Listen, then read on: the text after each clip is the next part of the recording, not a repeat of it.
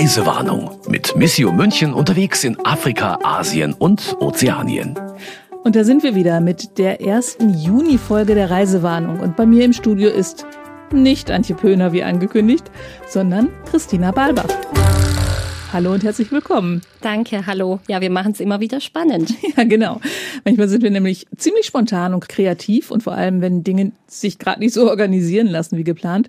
So war das nämlich mit der Indien- und Laudato-Si-Folge. Da gab es einfach Terminkollisionen. Und da haben wir uns daran erinnert, dass es ja schon einmal Terminverschiebungen gab, nämlich bei Christina, die heuer in den Libanon und nach Syrien gereist ist aber erst im, korrigiere mich, wenn ich was Falsches sage, im dritten Anlauf, oder? Ja, ich weiß schon gar nicht mehr. Es war auf jeden Fall kompliziert. So eine Reise will ja immer gut geplant sein und das war sie auch. Sie war eins, hat ins andere gegriffen. Es war wirklich wunderbar, fast zu schön, um wahr zu sein, weil man ja auch immer einen nach dem anderen treffen möchte und die Reiseplanung stand und zwei Tage vorher äh, ruft mich der Fritz Stark, unser Fotograf, an und meinte, er ist krank und ähm, haben wir es mal zwei, drei Wochen nach hinten verschoben. Das war eine gute Idee, weil ich hatte dann auch noch mal Corona und ähm, ja, ja, dann war noch die Familie krank. Das ist ja auch eigentlich Normalzustand. und am Ende bin ich dann gefühlt mit wehenden Fahnen morgens um fünf zum, in Richtung Frankfurt zum Flughafen. Am Tag davor war noch der große Streik. Das war auch noch so ein Thema. Da hatte ich am, am, am Tag vorher noch in meiner Verzweiflung überlegt, ob ich einen Mietwagen brauche, um irgendwie nach Frankfurt zu kommen. Und ähm, es hat geklappt. Wir sind dann angekommen und im Flughafen waren dann riesige Schlangen. Sowas habe ich echt noch nie gesehen. Das war aber gar nicht so verkehrt, weil ich äh, während dieser überdimensionalen langen Wartezeit äh, mit ganz vielen Libanesen und Syrern sprechen konnte, die da auch angestanden sind. Das war dann schon mal ganz interessant. Und von dem Libanon-Teil der Reise, du hast, hast gerade gesagt, ihr wart im Libanon und in Syrien, von dem Libanon-Teil der Reise erzählst du uns heute. Und das ist noch gar nicht so lange her, als du das letzte Mal da gewesen warst. Ich habe auch noch mal nachgeschaut in unseren Folgen. Wir haben letzten August drüber gesprochen, über den Libanon. Jetzt warst du schon wieder dort. Mhm. Das ist schon ziemlich ungewöhnlich, dass ihr zweimal innerhalb von so kurzer Zeit ein Land besucht, oder? Ja, das ist total ungewöhnlich. Deswegen ist es eigentlich genial und ein großes Glück, dass wir heute tatsächlich so ein Jahr später nochmal auf die tatsächlich sehr spannenden Entwicklungen im Libanon schauen können, weil normalerweise, ich meine, Missio ist in mehr als 50 Ländern unterwegs da dauert es schon eine Weile, bis man wieder in dasselbe Land kommt. Natürlich haben wir Länder, in denen wir mehr Partner und Partnerinnen haben und fördern, aber trotzdem, bis es so reihum geht, ein Jahr später wieder wohin zu fahren, das kommt sehr selten vor. Das hat sich nur dadurch ergeben, dass äh, wir dort waren und kurz danach hat sich äh, entschieden, dass Missio in diesem Jahr den Nahen Osten mit Libanon, Syrien und Ägypten in den Fokus nimmt und dann war klar, dass ich das, was ich anrecherchiert hatte, dann zu Ende bringen werde, dass ich nochmal hinfahre, dass ich spannende Partnerinnen suche, die uns dann besuchen kommen im Herbst und ähm, nochmal Geschichten vertiefen kann. Und so hat sich das ergeben. Das heißt, so eine Reise, wenn du weißt, das ist das Land für den ähm, Weltmissionssonntag, dann führst du so eine Reise auch anders durch, weil du gleich die Partner, die dann zu Besuch kommen, festklopfen musst, oder? Ja, so kann man es eigentlich sagen. Man muss dann noch ein paar Dinge mehr mitbringen. Man hat dann noch mal ganz bestimmte Aufgaben. Wir haben noch mal vertiefte Interviews mit den Gästen, mit den Partnerinnen, die dann kommen. Stimmt, da gibt's ja dann auch immer so Filme und so. Ne? Genau, wir bereiten auch viel ähm, Videotakes, bringen wir mit und bereiten davor, dass wir auch Filme hinterher schneiden können, mhm. dann für die Kampagne. Und all diese Dinge hatte ich nach der ersten Reise natürlich noch nicht im Gepäck. Nur die Idee von spannenden Leuten und die sind's dann ja auch geworden. Die kommen im Herbst. Und irgendwie passt diese Libanon-Folge jetzt aber auch gut zu unserem Thema im letzten Monat. Da ging es ja um vergessene Krisen. Deshalb glaube ich, wird diese Folge auch ziemlich spannend. Denn du kannst erzählen, wie die Krise im Libanon das Land in dieser unglaublich kurzen Geschwindigkeit schon wieder verändert hat. Und du stellst uns aber auch Leute vor, die trotz allem versuchen, die Menschen dort zu unterstützen. Mhm. Und Du hast uns auch bestimmt wieder drei Stichworte mitgebracht. Ähm, drei Stichworte würde ich es nicht nennen. Natürlich. Ähm, Dachte ich mir schon fast. Finde ich das sehr schön, unsere Tradition mit den drei Stichworten, mit meiner eigenen Tradition. genau, weil Christina kommt nämlich immer Lieder oder. genau, das macht großen Spaß, äh, hier meine eigene Tradition zu stricken. Und ähm, deswegen habe ich dieses Mal auch wieder einen Buchtipp dabei. Okay. Das ist ein ganz tolles Buch, das heißt Beirut für wilde Mädchen. Aha. Ähm, klingt spannend, ja, aber mehr erzähle ich dann später dazu. Und ich glaube auch, dass unsere Hörer sich das gewünscht hatten, dass wir ein bisschen mehr. Genau, es gab eine Hörerin, die, gesch äh, die geschrieben hat, sie fände das total gut, wenn wir jedes Mal einen Literaturtipp geben würden. Wir machen es eigentlich immer am Ende, machen wir dann dieses Mal auch wieder am Ende. Genau, dann bleibt es auch spannend. Dann habe ich noch hier, ich raschel mal. Eine Schallplatte. Richtig echtes Vinyl aus meinem Schrank mit dabei. Mit einem 70er Jahre Frisur, Menschen genau. und Brille und Schnauzer und das ist äh, Roger Facre. Das ist ein Singer-Songwriter und da gibt's eine ganz schöne Geschichte dazu. Die Platte habe ich von meinen Freundinnen bekommen, äh, bevor ich zur ersten Libanon-Reise aufgebrochen bin. Der macht ganz tolle Musik. Wann war das? Ich meine, nachdem es eine Schallplatte ist. Ja, gibt's tatsächlich ähm, natürlich auch inzwischen bei Spotify. Aber die Geschichte ist ganz schön, weil der Roger Facre, der war tatsächlich in den 60er und 70er Jahren so inspiriert durch Bob Dylan und so weiter in diesen goldenen Zeiten des Libanon hat der eine Band gehabt und äh, Tapes aufgenommen damals und die sind dann in der Versenke verschwunden und die Band hat sich aufgelöst und alle wohnen jetzt in anderen Teilen der Welt und dann gibt es aber das Label Habibi äh, Funk Records aus Berlin. Und der Besitzer dieses Labels, der ist immer unterwegs im, in den nordafrikanischen Ländern und im Nahen Osten auf Suche nach guter Musik. Und irgendwie kam der, mir fällt gerade nicht ein, wie er heißt, aber egal. Der ist auch DJ und der kam an dieses Tape, das eigentlich niemand kannte und hat es entdeckt und groß rausgebracht. Und jetzt, glaube ich, äh, läuft es ganz gut. Äh, nach vielen Jahrzehnten hat er jetzt doch nochmal eine Musikerkarriere gestartet. Aber nochmal ganz blöd gefragt, das ist eine Schallplatte. Wann war deine erste Libanon-Reise, dass du da noch eine Schallplatte, äh, keine CD? Also, Brigitte, man kann ja heute noch Schallplatten kaufen. Ich habe okay. sogar ganz viele. okay, und einen Plattenspieler. Ja, habe ich. Sehr schön. Spannend. Ja. Wie ungewöhnlich. Ja, das macht Spaß. Also auf YouTube gibt es den dann wahrscheinlich auch. Ja, gibt's auch. Dann ähm, machen wir da auch einen Link in die Show Notes. Machen wir was in die Show Notes, genau. Und Nummer drei? Sehr coole Musik. Jetzt bin ich echt gespannt. Nummer drei, was war denn Nummer drei? Deine Tasche. Ach so, ah ja, ich habe eine Tasche. Du kamst nämlich rein und hattest eine Tasche dabei. Ja, ich und hab, äh, ähm, eine Tasche aus dem Libanon mitgebracht, äh, besser ein Jutebeutel. Und da steht was in Arabisch drauf. Und viele im Libanon haben diese Tasche. Und die ist sehr cool. Und ich habe mir das natürlich übersetzen lassen, weil ich kann ja leider kein Arabisch, damit da nicht irgendwas äh, genau. steht, was ich nicht äh, transportieren möchte. Aber es bedeutet wohl so viel wie Take it easy. Und ähm, das macht ein ganz schönes Spannungsfeld auf, finde ich, dass Leute derzeit im Libanon, wo man eigentlich das Gefühl hat, es gibt gerade nur wenig Hoffnung, dass sich schnell etwas ändert, äh, mit dieser Tasche herumlaufen, auf der steht Take it easy. Mhm. Spricht vielleicht auch so ein bisschen für den Libanon. Oh, da habe ich tatsächlich, das würde ich gerne noch vorlesen. Jetzt erstmal gesucht in die ganzen.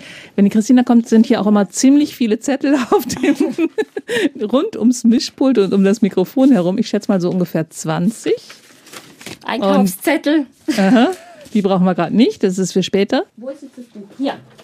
Genau zu diesem Thema Take it easy und warum man in, im Libanon manchmal vielleicht eine andere Sicht auf die Dinge hat. In der schlimmsten Krise als wir habe ich ein schönes Zitat aus dem eben genannten Buch Beirut für wilde Mädchen, zu dem wir später noch was sagen. Da gibt's ein ganz tolles Nachwort übrigens von Stefan Weidner, das ist ein deutscher Islamwissenschaftler und Schriftsteller, der äh, mit dem Nahen Osten, also der taucht immer wieder auf, wenn man sich mit dem Nahen Osten befasst. Und in diesem Nachwort steht, ich zitiere, die Krise zählt zum Land dazu, wie die seit alters her geübte Kunst, ihr zu trotzen. Und das unterstreicht so ein bisschen dieses Take it easy und warum die Libanesen sagen, wir stehen immer wieder auf. Okay, das ist mal ein Wort. Länderinfos habe ich jetzt für dieses Mal nicht vorbereitet. Wer mag, kann sich ja tatsächlich mal die Länderinfos aus dem letzten August anhören. Wir reden jetzt einfach mal darüber, was sich seitdem weiterentwickelt hat. Mhm. Also ich erinnere mich noch daran, dass es da irgendwie hieß, Perle des Orients und Paris des Ostens war es in den 50er Jahren. Davon ist nicht mehr so ganz viel übrig, weil das Land sich in einer totalen Abwärtsspirale befindet. Da gab es zuerst diesen Bürgerkrieg von den 70ern bis in die 75 90er. bis 90, ja. Dann sah es eine Weile ganz gut aus.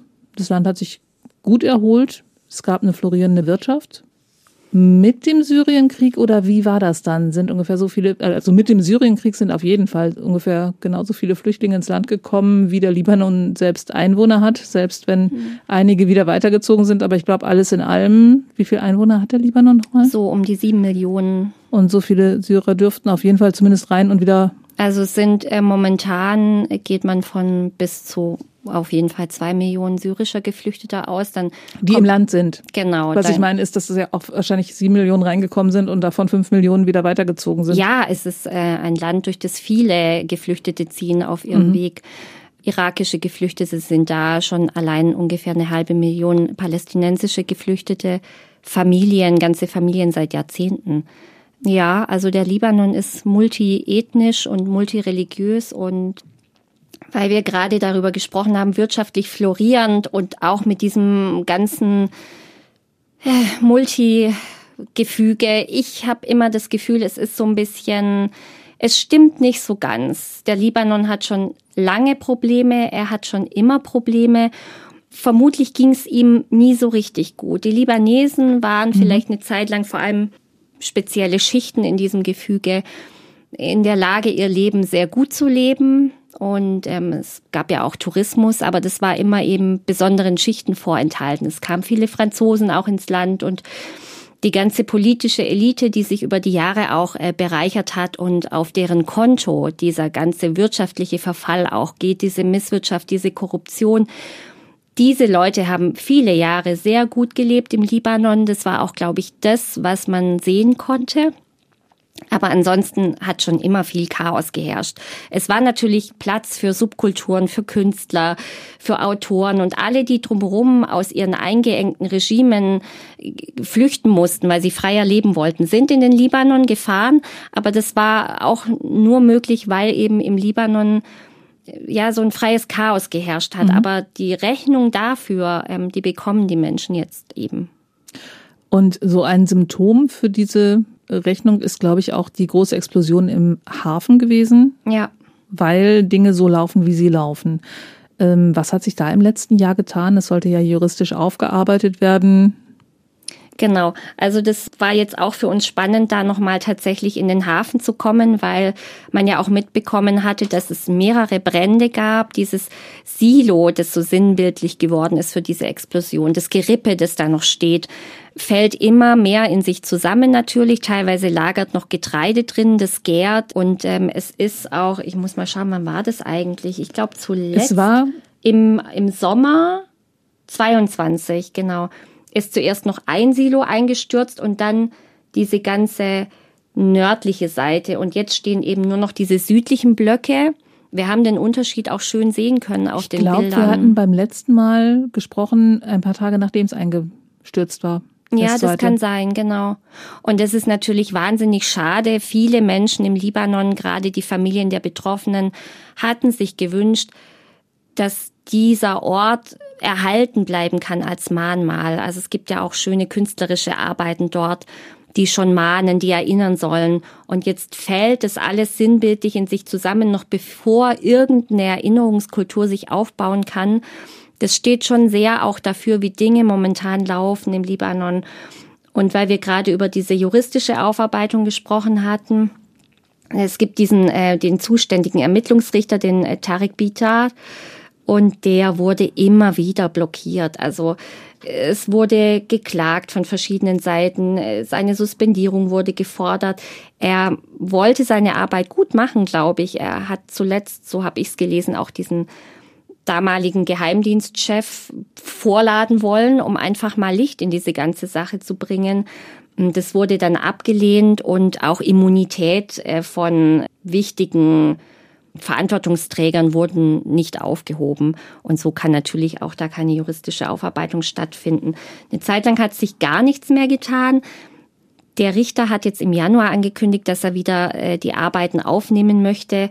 Aber wenn man mit Libanesen spricht, und ich habe ja noch viel Kontakt auch zu Leuten per WhatsApp und ich frage immer wieder nach, was es Neues gibt. Und zuletzt eben Juliana Sfer, auch eine Partnerin von uns, jetzt letzte Woche hatte mir geschrieben, ja, also man muss abwarten, was daraus wird. Man, man hört schon heraus, dass die Libanesen selbst nicht allzu viel Hoffnung in diesen weiteren Prozess setzen. Noch dazu, dass es, weil es momentan ja auch überhaupt keine Regierung gibt. Genau, das wollte ich nämlich gerade fragen. Also es gibt seit über einem Jahr keine Regierung. Mhm. Aber sowas wie einen Richter gibt es noch. Also es ist nicht komplette Anarchie. Es gibt noch einen Staat, aber es gibt keinen, es der ihn lenkt. Ja, es gibt eine geschäftsführende Regierung, seit eben dieses konstitutionelle Vakuum da entstanden ist.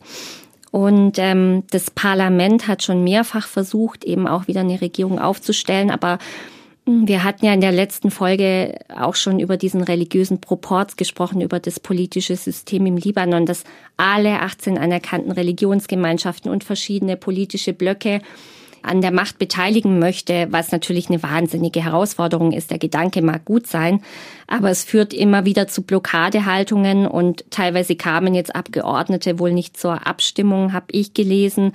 Manche haben weißes Blatt abgegeben, man wird sich da nicht einig. Und ähm, der letzte Stand der Dinge war, das war jetzt vor wenigen Wochen, hm, es ist auch nochmal so ein Zeichen, in welche Richtung es gehen könnte, war der iranische Außenminister, der ähm, Hossein Amir Abdollahian in Beirut und hat dort den Hisbollah-Chef getroffen. Und es gibt jetzt einen Kandidaten, der von der Hisbollah aufgestellt wurde und äh, der jetzt gerade aus dieser Richtung sehr empfohlen wird, den Suleiman Franchen. In dieses politische Vakuum greift jetzt so ein bisschen die Hisbollah ein, die ja eine Miliz ist, eine schiitische Miliz, aber natürlich auch mehr als das, weil sie ist auch ein politischer Flügel und ist ja auch im Parlament vertreten. Und die möchten jetzt einen Kandidaten aufstellen und versuchen dadurch auch dieses System des Proporzes so ein bisschen zu unterwandern zum ersten Mal. Denn eigentlich ist der Staatspräsident per se immer ein maronitischer Christ und so werden die Ämter auch verteilt. Der Parlamentspräsident ist Schiit und der Regierungschef ist dann Sunnit. Und ähm, die Hisbollah versucht jetzt so ein bisschen in dieses Nichts geht voran, nichts kann entschieden werden, einzugreifen, stellt diesen Kandidaten auf. Und es wird so ein bisschen Druck gemacht, dass jetzt so langsam auch ein Kandidat her muss. Und der wäre aber auch nichts weiter als eine Marionette des Iran am Ende, na, einer mhm. dieser starken Regionalmächte. Ach so. Ich habe gedacht, dass es dann im Prinzip so wäre, dass man dann diese anderen Posten einfach mal, also dass die verschiedenen Religionen dann zwar vertreten sind, aber nicht unbedingt der eine Posten mit der Religion zusammenhängt. Müsste man sich dann überlegen, wie sich das System verschieben könnte, aber nachdem man sieht, dass es nicht gelingt, eine Regierung aufzustellen, mhm. stelle ich mir sehr schwierig vor, auch hier zu einem einvernehmlichen Ergebnis zu kommen. Es war auch in der Vergangenheit nicht einfach. Äh, Präsidentschaftswahlen haben oft, also dann diese Wahlen im Parlament selber haben oft mehrere Anläufe gebraucht. Aber gerade jetzt, wo es so dringend nötig wäre, dass das vorangeht, ähm, weil auch auf dem finanziellen Sektor sind Reformen nötig, sonst mhm. fließen auch bald keine Gelder mehr, ist hier eben eine große, jeder blockiert den anderen sozusagen Situation entstanden. Die beiden großen christlichen Blöcke im Parlament lehnen natürlich eine Kandidatur dieses ähm, von der Hisbollah geförderten Kandidaten ab, das ist klar.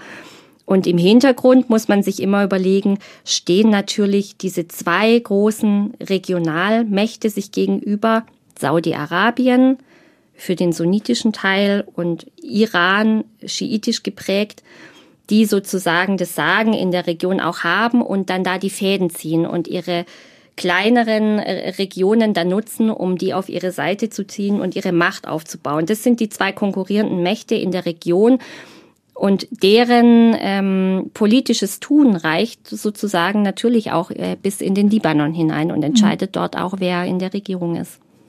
Genau, diese beiden Parteien spielen ja auch nochmal eine Rolle, weil was mir nicht so klar war, was ich erst in deiner neuen Reportage gelesen habe, war, dass die Stadt geteilt ist und es im Prinzip Schulen, also wenn wir gleich über die Schulen sprechen, mhm. kommt das, glaube ich, auch nochmal zum, zum Tragen, genau diese mhm. Teilung der Stadt in Tripoli so war das, ne? Mhm. Tripoli. Ach stimmt, das war Tripoli. Das, das war Tripoli, Beirut. ja. Mhm. Wobei in Beirut ist es auch zu beobachten. Also die südlichen Vororte von Beirut zum Beispiel, die sind fest in der Hand von der Hisbollah sozusagen. Auch da ist es, sind tatsächlich auch die Milizen, da sind Checkpoints, da ist ein ganz anderes Straßenbild. Es gibt eher christlich geprägte Viertel, armenische Viertel. In Tripoli ist es ist das natürlich noch viel deutlicher zwischen Schiiten und Sunniten dann jetzt auch.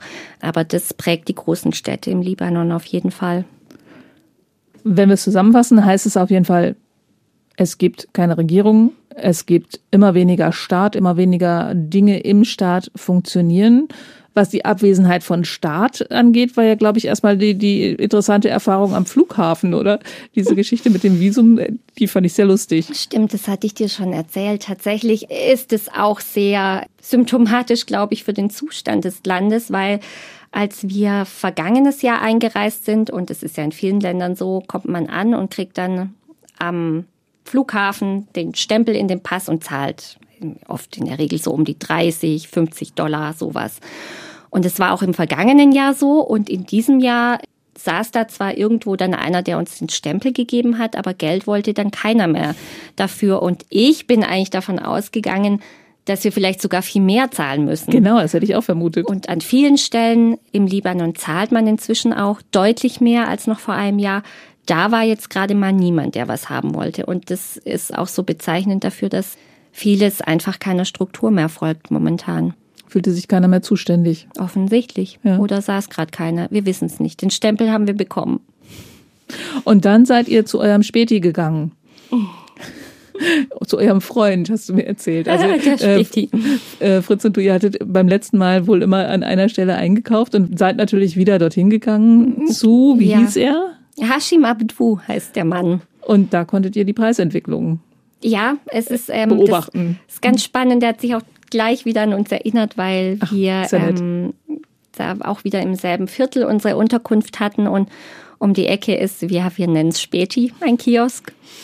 Und ein alter Libanese, der das seit Jahrzehnten dort führt und der hat uns auch tolle Geschichten erzählt. Und das ging ganz weit nach innen ins Gebäude. Der hat hinten noch uralt Kicker stehen, eine tolle Bar und da war dann mal Musik und Diskos, hat er uns alles erzählt. Also man konnte noch so unter dem Staub erahnen, wie das mal war in diesen goldenen Jahren Beiruts und dass da richtig was abging. Jetzt hat er eben draußen bisschen Cola, ein paar Dosen Bier, Chips und so weiter. Und wir hatten da letztes Jahr dann immer uns noch Getränke geholt nach getaner Arbeit und dann war das extrem günstig. Ja, das waren, ähm, ich war unter einem Euro umgerechnet. Und er hat jetzt auch ordentlich aufgeschlagen. Aber er hat dann auch das erklärt natürlich. Wie, wie, wie hoch ist? Also jetzt frage ich mich natürlich, was aus also dem einen Euro geworden ich glaub, ist. Ich glaube tatsächlich, wir waren dann so, es war unter ein Euro und jetzt war es dann schon so 1,50. Hatte schon mal verdreifacht. Jeder guckt jetzt halt, dass er noch ein Stück mhm. Äh, abbekommt von diesem Kuchen. Es ist sehr undurchsichtig und was man ja auch hört teilweise, dass die ATMs, die Geldautomaten ja auch nicht alle in Betrieb sind. Die sind auch nicht immer bestückt. Es ist nicht so, dass selbst wer noch Geld hat, es da jederzeit holen kann. Also man muss schon schauen, ja, wie man zurechtkommt. Und solche Leute wie der Hashim Abdu, das ist eben sein Einkommen. Und nachdem oben keiner mehr ist, der irgendwas sagt. Und sowieso alle wissen, dass äh, diese Leute über Jahrzehnte ihre eigenen Regeln gemacht haben auf Kosten der eigenen Bevölkerung, ja, ist da, glaube ich, so ein bisschen auch die, ich will gar nicht von Moral sprechen. Ich glaube, es ist einfach der Überlebenswille, dass ich jetzt meine, der muss ja auch, noch was herbekommt. Der muss ja, ja auch woanders einkaufen Richtig. und zahlt die dreifachen Preise. Wobei dreifach stimmt, glaube ich, gar nicht mehr. Ich habe mal so nach ein paar Zahlen geschaut. Du hattest ja beim letzten Mal erzählt, 2021 gab es eine Inflationsrate von 154,8 Prozent, habe ich gefunden. Und ich habe nochmal geschaut für dieses Jahr, also da gab es irgendwo im Internet was, was das monatlich dargestellt hat. Und die unglaubliche Zahl von 269 Prozent hm. gefunden. Also hm. wenn man sich das überlegt, dass es sich da schon, also Kommst du da noch mit? Kannst du noch rechnen? Hast du das, also ich, das ist ja eine Verx-Fachung, also ja, sieben, acht. Verrückt. Keine Abgesehen Ahnung. davon, dass ich sowieso nicht gut rechnen kann. genau, ich, ich steige auch gerade aus. Ich habe gedacht, du könntest es jetzt machen. ähm, ist es, ähm, wir haben uns immer so an diesem Dollar äh, festgehalten, sozusagen. Das ist ja auch so der Richtwert im Libanon. Es, alle wollen nur noch Dollar haben und alles, was gilt, ist Dollar zu haben und bezahlt zu werden in Dollar. Und deswegen weiß ich nur, dass eben 150.000 libanesische Pfund waren früher 100 Dollar und äh, heute ist, kriegt man 1,50 Dollar dafür.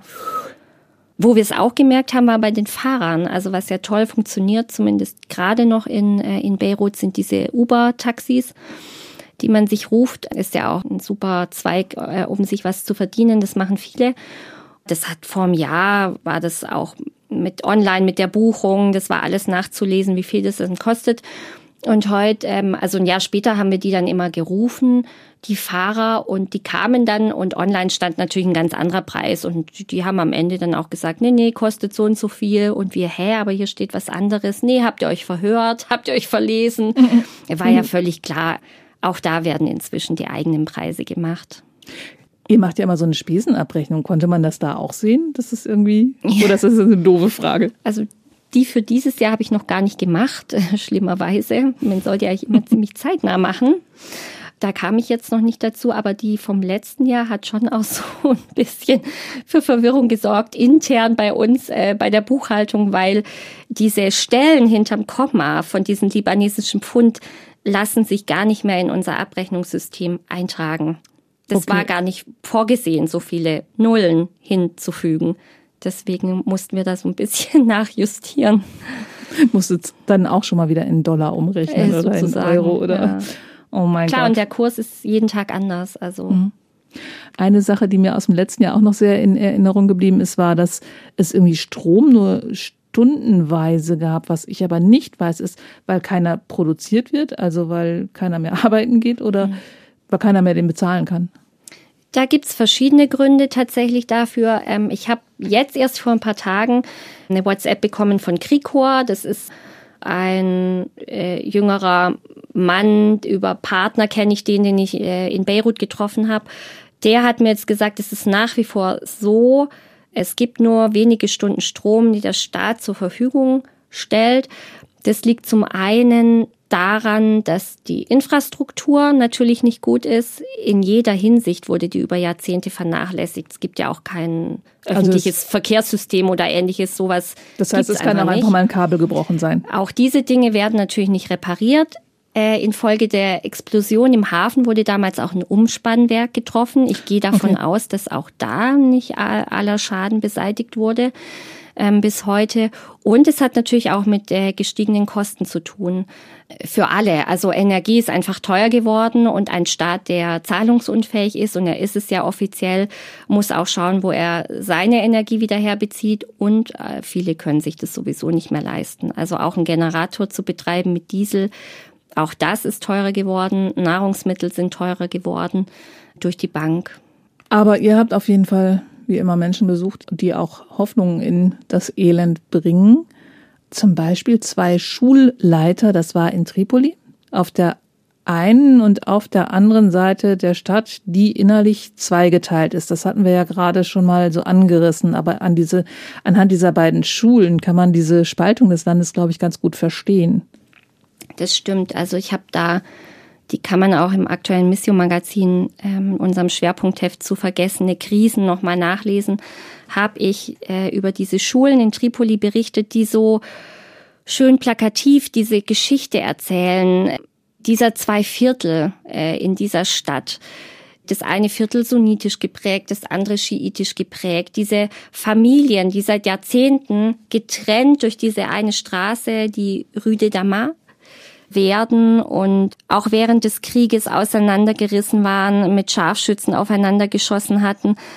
Es sind äh, Brennpunktviertel und die Schulen, die zwei einzigen Schulen, die dort noch funktionieren, sind Schulen, die die Kirche, also die Erzdiözese Tripoli, betreibt in diese Schulen. In die eine gehen tatsächlich auch nur muslimische Kinder und in der anderen sind vielleicht drei christliche Kinder oder so. Diese Schulen sind für diese Viertel da und für die Bewohner des Viertels.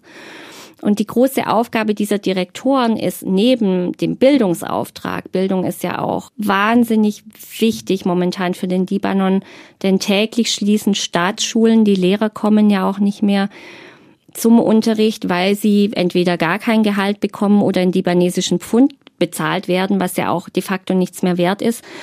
Und die Bildung sozusagen völlig hinten runterfällt, betreiben diese zwei kirchlichen Schulen dort noch sehr gute Bildungsarbeit und nicht nebenbei, sondern auch ähm, tatsächlich schwerpunktmäßig auch Versöhnungsarbeit. Das ist auch so ein ganz wichtiger Punkt. Ich hatte dann auch Vertreter verschiedener Religionen dort getroffen, also den Führer der Schiiten, einen Sunnitenscheich, ein Vertreter der Maroniten und jemanden der orthodoxen Kirche die dort sozusagen auf dieser Ebene versuchen zusammenzuarbeiten und das runterzubrechen auf die Ebene der Bevölkerung, um für Versöhnung und für Frieden zu sorgen. Und das ist es auch, was die Schulen tun. Und all diese Leute sagen, dass die, die Kirche sozusagen dort so ein bisschen wie ein Katalysator wirkt und diese verschiedenen religiösen Blöcke versucht zu befrieden auch in dieser großen Krise, die jetzt so viele Spannungen mit sich bringt, versucht, dass die Menschen ähm, trotzdem ja irgendwie ihr Auskommen haben können und den Ball flach halten können. Also die, eine Folge von solchen Abwärtsbewegungen kann einfach ein Bürgerkrieg wieder sein. Und wenn es da noch brodelt, mhm. wenn es dann noch alte Feindschaften gibt, die nicht versöhnt sind, dann ist die Gefahr wahrscheinlich höher, oder? Die Gefahr ist sehr groß im Libanon insgesamt, weil die Libanesen sind damit aufgewachsen, in diesem Spannungsfeld zu sein, im Süden, äh, immer diese Konflikte mit Israel sozusagen, dann natürlich von Syrien eingeschlossen, unmittelbar von diesem Krieg betroffen, dann durch diese ganzen stellvertretenden äh, Territorialansprüche und Hegemonialansprüche, immer in diesem Spannungsfeld und dabei so multiethnisch und multinational. Da brodelt es tatsächlich, das ist der richtige Begriff. Und da müssen die Leute schauen, wie sie miteinander klarkommen. Und wenn immer weniger Leute genug Geld zum Leben haben und Lebensmittel, um über die Runden zu kommen, Medikamente ist auch so ein Thema, sind auch knapp funktionierende Krankenhäuser, dann entsteht ähm, Missgunst, dann entstehen Konflikte. Und dann sucht man Sündenbock. Ja, Genau. Dagegen machen diese beiden Schulen auf jeden Fall was Großartiges. Die setzen nämlich ganz bewusst auch einfach Kinder aus zwei verschiedenen Religionen zusammen. Das scheint so eine Grund, Voraussetzung zu sein, dass man diese Schule besuchen darf, oder? Das hat der eine äh, Schulleiter mir auch gesagt. Das ist etwas, das hat er angefangen und das zieht er durch, dass er immer verschieden konfessionelle Kinder nebeneinander setzt, ganz bewusst ein sunnitisches Mädchen neben einem schiitischen Jungen, um schon in dieser Generation anzufangen äh, und zu zeigen, soll es das sein, das uns trennt oder wollen wir alle Libanesen sein und hier gut zusammenleben? Und klappt das? Kommen die Kinder miteinander klar? Ja, soweit ich das mitbekommen habe, also wir waren ja nicht lange da, aber wir hatten das Glück, dass an dem Tag ein Schulfest war. In einer der Schulen übrigens auch etwas, was die äh, Schulleiter, die sich natürlich kennen, diese beiden sehr bewusst machen, um Familien zusammenzubringen, so ganz nebenbei. Mhm. Und an dem Tag hat es auf mich ganz schön gewirkt. Weil die, die Fotos, die du da mitgebracht hast oder die ihr mitgebracht habt, waren ja wieder die von Kindern mit Maschinengewehren mhm. wurde wirklich ganz anders. Also man weiß nicht, ob es jetzt Spielzeugmaschinengewehre sind oder tatsächlich echte, aber das, ja, da geht's der wirklich äh, kalt den Rücken runter. Ja, das ist auch tatsächlich ein sehr eindrückliches Bild. Es hat es auch auf den Titel des aktuellen Mission Magazins geschafft. Und es hat mich sehr beeindruckt, denn man sieht im Hintergrund Stacheldraht, man sieht hier jetzt eine Moschee, oft ist dann daneben auch direkt eine Kirche. Dann steht da ein ausrangierter Panzer und ein Vater bringt seine zwei Söhne zur Schule und das Schultor ist direkt dort, neben diesem liegen gebliebenen Panzer und das ist deren Alltag. Du schreibst ja auch im Text, dass genau dieser Vater von irgendeinem der beiden Schulleiter so gelobt wird, weil er die Maschinenpistole weggelegt hat und stattdessen die Hand seines Sohnes genommen hat, schreibst du da, glaube ich, irgendwo. Ja, in diesen Vierteln, in denen wir da unterwegs waren in Tripoli, ist die Gewalt sehr hoch. Viele Erwachsene, also die Männer sind bewaffnet, das sieht man ja auch, haben irgendwie Gewehre oder ähm, Pistolen im Gürtel stecken. Die Kinder tun es ihnen gleich, ähm, egal ob das Spielzeugpistolen mhm. sind oder nicht. Die Vorbilder sind auf jeden Fall da und Es ist, sind wahnsinnig viele Waffen dort und umso mehr ist dieser Vater, der selbst dem viele Jahre, denke ich, seines, seines Lebens auch gestohlen wurde durch den Militäreinsatz, der an seiner eigenen Ausbildung gar nicht so viel machen konnte, weil der Bürgerkrieg die Pläne über den Haufen geworfen hat. Er jetzt schon sehr klar formulieren kann, ich möchte es anders haben für meine Söhne.